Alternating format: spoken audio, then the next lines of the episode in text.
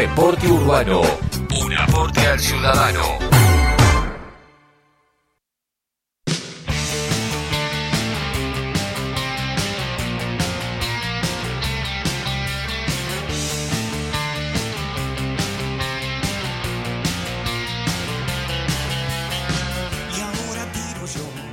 Continuamos en Reporte Urbano, un aporte al ciudadano. Estamos en comunicación telefónica con Laura Velasco, ella es diputada de la ciudad y presidenta de la Comisión Mujer, Infancia, Adolescencia y Juventud. Laura, muy buenas tardes.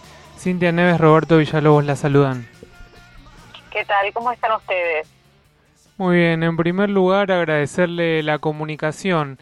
Entendemos que UNICEF Argentina recomienda la utilización de la ESI en, aquí en el país. ¿Cuál es la situación real sobre su aplicación en territorio porteño? Bueno, en algún momento hemos llevado adelante investigaciones al respecto. En mi caso, coordiné eh, una investigación en el 2016, otra en el 2018, otra en el 2019. En ese momento era directora de proyectos del Consejo Económico y Social de la Ciudad de Buenos Aires y lo que percibimos es que el piso es muy bajo de aplicación aún en la ciudad. En términos eh, estadísticos, eh, la percepción que tienen los y las estudiantes es que todavía eh, son entre 5 y 10 horas al año las que se aplica la ESI. Prácticamente estamos en el piso de las jornadas obligatorias si bien eh, mejoró un poco respecto de lo que eran los parámetros en el 2016, donde eh, la encuesta nos daba unas dos horas anuales en promedio. Eh, de todas maneras, digo, sin duda que tenemos en el medio del Ni Una Menos para acá el tratamiento del proyecto del aborto legal, seguro y gratuito en el Congreso Nacional, que dio cuenta de la necesidad de la ESI. los y las estudiantes secundarios en la Ciudad de Buenos Aires plantearon en el 2017 con movilizaciones eh, públicas que, se realice eh, la, aplicación transversal eh, e integral de la ESI con el conjunto de los contenidos y también que se apliquen protocolos contra la violencia de género en las escuelas secundarias y terciarias. y me parece que en este sentido, hoy, en la pandemia, nos encontramos con una situación que es la de tener eh, por una parte, una coordinación de ESI en la ciudad que viene trabajando eh, con eh, mucho compromiso y de docentes que lo vienen haciendo de la misma manera, pero sin embargo todavía no tenemos un, en los últimos años y además que es muy difícil, ustedes saben, la continuidad pedagógica hoy cuando faltan tantos dispositivos y la conexión gratuita a Internet. Entonces, justamente la preocupación es que la ESI, eh, que es transversal, eh, sea uno de los contenidos que tienda a caerse hoy al llevar adelante las clases de manera virtual con tantas dificultades. Ahora, lo poco que se aplica, ¿se aplica de forma correcta? Según mira, entender? Eh, mira, lo que nosotros observamos fue que si bien en los últimos años mejoró el abordaje de algunas temáticas como la prevención para el ni una menos, la prevención de situaciones de abuso y acoso, eh, los temas de diversidad sexual. Eh, sin embargo, hay una tendencia a abordar la ESI desde eh, una concepción biologicista que toma en cuenta algunos temas más tradicionales y deja de lado otros, que justamente es lo que plantea la mirada integral, ¿no? La mirada integral que tiene que tener a eh, transformar eh, la cultura, a dejar de lado los estereotipos, que son en definitiva los eh, elementos que son la base para que después tengamos las formas más tremendas de violencia de género en nuestras sociedades. ¿Usted considera que la aplicación efectiva ayudaría a reducir embarazos no deseados? Por supuesto. Bueno, esto es justamente lo que plantea y vos introducías en relación con este tema. Eh, lo que plantea UNICEF. En la Argentina, eh, cada cinco minutos una menor de 19 años es madre eh, y cada tres horas una menor de 15 años es madre. En ese caso, la mayoría son situaciones tremendas de abuso intrafamiliar. son casos donde además estamos planteando justamente que se aplique la ILE, la interrupción legal del embarazo, hoy tan cerca del Día de las Infancias este domingo, ¿no? en las redes sociales hay quienes están replicando estos contenidos, niñas no madres, o sea, darnos cuenta de que tenemos que transitar eh, los derechos de las niñeces, de las adolescencias, garantizando lo que es el, acceso a un derecho, que es eh, un derecho social hoy, que es el derecho a recibir la ESI eh, y a poder manifestar inclusive en, la escuela muchas veces situaciones muy difíciles que atraviesan las adolescentes, las jóvenes, las niñas. En relación a la ILE, ¿no? Justamente recién lo mencionaba. ¿Qué opinión le merece los anexos reglamentarios de la adhesión de la CABA al protocolo que ha realizado el Ejecutivo porteño en los últimos días? Primeramente, bueno, eh, consideramos que no debe opacarse el logro tan importante de que hayamos votado la adhesión al protocolo nacional con 50 votos, con una mayoría enorme, y que justamente ese consenso logrado eh, significó que el jefe de gobierno no la haya vetado, eh, cosa que había pasado con el protocolo del 2012 cuando era jefe de gobierno Mauricio Macri. Por otra parte, eh, conversamos con la campaña por el aborto legal, seguro y gratuito, con el Cabildeo Cava, con quienes estuvimos trabajando el proyecto y nos manifestamos en, en bueno, estar justamente muy atentas a que de ninguna manera los anexos reglamentarios signifiquen una vulneración del espíritu de la ley que votamos con amplia mayoría y que eh, pongan, eh, bloqueen, digamos, o pongan eh, algún tipo de dificultad al acceso a ILE. En este sentido, bueno, nos, vamos a estar atentas con algunas cuestiones, por ejemplo, es correcto que se dé conocimiento al Consejo de Derechos de Niñas, Niños y Adolescentes si hubiese una situación de violación, pero de ninguna manera esto signifique eh, una demora en llevar adelante la ILE, siendo que además, como decíamos antes, eh, muchas veces eh, son situaciones de abuso intrafamiliar, por eso tan importante que sea decisión, según la ley de derechos de niños, niñas y adolescentes, de las niñas y adolescentes el acceder a ILE independientemente de que sus familiares estén de acuerdo con esta decisión. Por otra parte, eh, que cuando se habla de equipos eh, multidisciplinarios que atiendan a las mujeres, que de ninguna manera eh, sea para tratar de disuadir cuando hay una decisión tomada, porque a la declaración jurada de las mujeres se debe garantizar el derecho. también en relación con lo que es la objeción de conciencia, puede ser individual, pero no puede ser institucional eh, si no se garantiza eh, que las mujeres eh, o las personas gestantes puedan acceder a ese derecho rápidamente, o sea, sin ningún tipo de dilación. Después habla de los, de los de las 24 semanas también, o sea, alude a la edad gestacional. Eh, la, el protocolo no plantea estos reparos, si bien sabemos que en la ciudad de Buenos Aires la mayoría de las interrupciones legales del embarazo que se están haciendo y que fueron más de 8.300 el año pasado, se ha avanzado mucho, eh, han sido en las primeras semanas, ha sido también por vía medicamentosa y en los ESAC, es decir, eh, en los lugares de atención primaria. Así que en este sentido, creemos que eh, no debería significar eh, ningún tipo de demora para el cumplimiento de este derecho, ninguna reglamentación. Insisto, vamos a estar atentas en que así sea. Laura, ¿qué experiencias positivas nos puede contar respecto al ciclo Libros con ESI?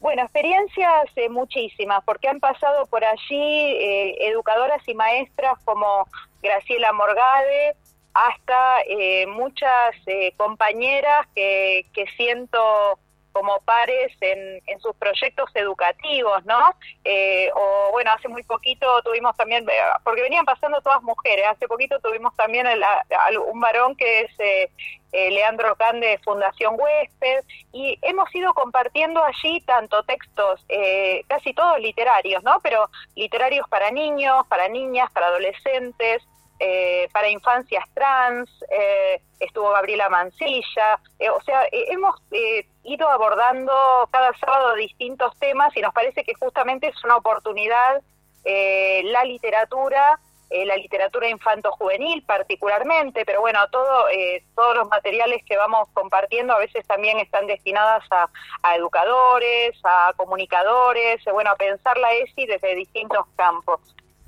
Bien, Laura, eh, sabemos que los barrios humildes fueron uno de los más damnificados durante la pandemia por justamente sus condiciones insalubres. ¿Qué nos puede decir acerca del proyecto de su autoría que pretende crear la figura oficial de promotoras y promotores territoriales de géneros y diversidad en estos barrios populares? Sí, justamente eh, lo que estamos planteando es que en la ciudad de Buenos Aires hoy eh, tenemos las la situación de que se han eh, duplicado eh, los pedidos de auxilio a la línea 144 en relación con eh, la violencia hacia las mujeres y que para ello es fundamental que se pueda garantizar que los SIN estén abiertos eh, también, eh, que digamos hoy no está sucediendo.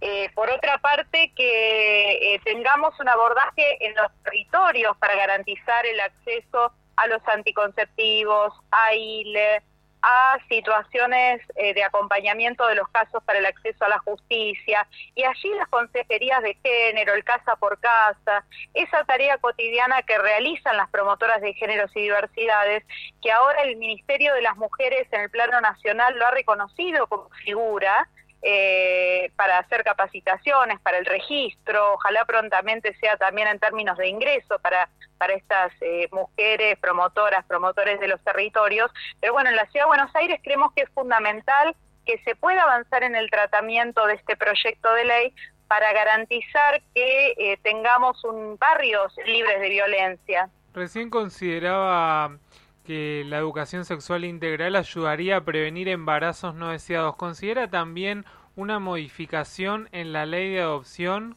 Eh, en verdad, eh, lo que ha no, no tenemos noticias al respecto. Simplemente ha sido eh, un anuncio del jefe de gobierno de fortalecer eh, políticas eh, para acompañar a las mujeres gestantes, para acompañar, para mejorar las leyes de adopción. Creemos que por ahí, en este sentido, ha sido más bien un querer contentar a otros sectores que, que se oponían a la, a la, a la ILE, ¿no? Eh, no sabemos de proyectos que hayan llegado por lo menos a la legislatura porteña en este sentido eh, que hoy estén en tratamiento.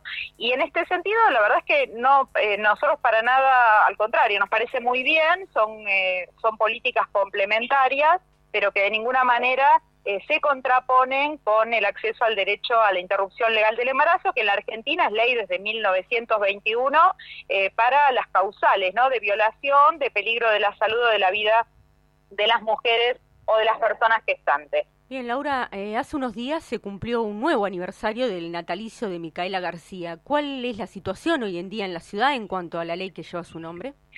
Mira, en este sentido, eh, nosotros en la legislatura porteña, por ejemplo, hemos hecho la capacitación de ley Micaela, eh, pero eso fue por un eh, proyecto específico, eh, por un decreto de la propia legislatura, pero no hemos tenido todavía posibilidades de que se aplique en toda la ciudad porque todavía no se ha reglamentado, ¿no? Esa es la realidad. O sea, la ciudad, la ciudad ha adherido el año pasado a Ley Micaela, pero todavía no se ha avanzado en la reglamentación. Para finalizar, a modo de balance, eh, ¿cuánto se ha avanzado en el último siglo respecto a los derechos de las mujeres, de género, aquí en territorio porteño y cuál es la agenda a corto y mediano plazo? Mira, se ha avanzado muchísimo. Eh, entendemos que hace poquito alcanzamos la paridad en la representación legislativa. Eh, necesitamos también avanzar en la paridad en el Ejecutivo, en la paridad en los ámbitos empresarios, en los medios de comunicación, en los sindicatos. Es decir, que de verdad tengamos eh, igualdad de acceso a lugares de representación y de poder.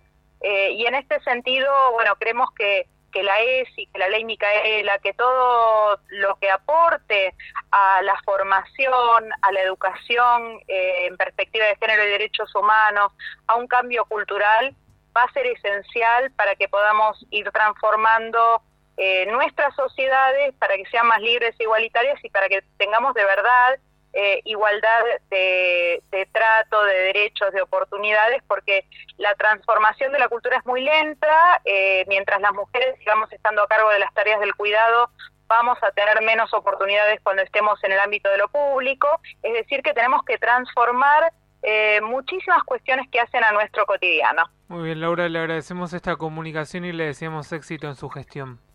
Bueno, muchísimas gracias a ustedes por, por la entrevista y por bueno abordar estos temas. Muchísimas gracias, buenas tardes. Buenas tardes.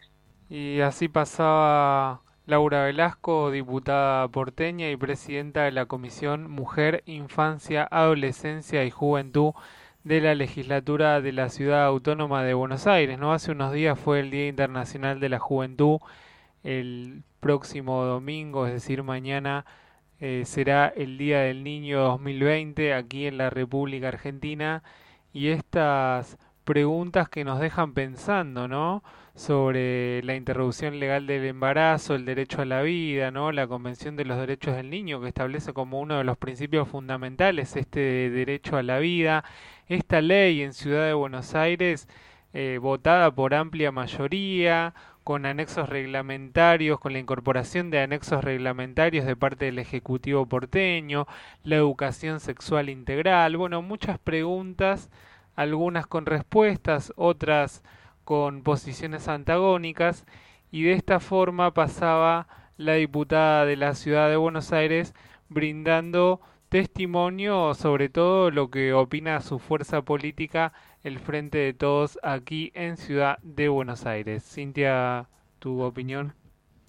Sí, Roberto, qué, temas eh, tan interesantes ¿no? que nos convocan hoy y principalmente también lo que es la, educación sexual, ¿no? Cómo se debe eh, de alguna manera e, enseñar y, dar conocimiento, ¿no? Porque uno generalmente cree que sabe y, y principalmente eh, nos damos cuenta que los centros, que son las familias, son los que, los que generalmente se dan estas, este, em, digamos, violaciones ¿no? A, lo que es los derechos sexuales de los niños y, y, cómo los niños también deben saber de temprana edad, ¿no? A poder defenderse y a poder saber eh, cuando, cuando se puede o se está realizando un abuso hacia ellos, ¿no? Eh, así que yo creo que esto, eh, que ya es un tema tan, este, tan importante, ¿no? Y que estamos ya próximo al Día del Niño, creo que es uno de, de los derechos fundamentales, ¿no? Que, que los revisten y, y, que deben protegerlo, ¿no? Desde su propio conocimiento. Sí, mencionaba la interrupción legal del embarazo que se practica aquí en territorio porteño, generalmente a través de medicamentos en los ESAC ¿no? lo que habilitó el fallo FAL y el mismo código penal que rige en nuestro país. Así que bueno, testimonio de la diputada porteña especialista en la temática. Ahora sí continuamos así nuestro programa.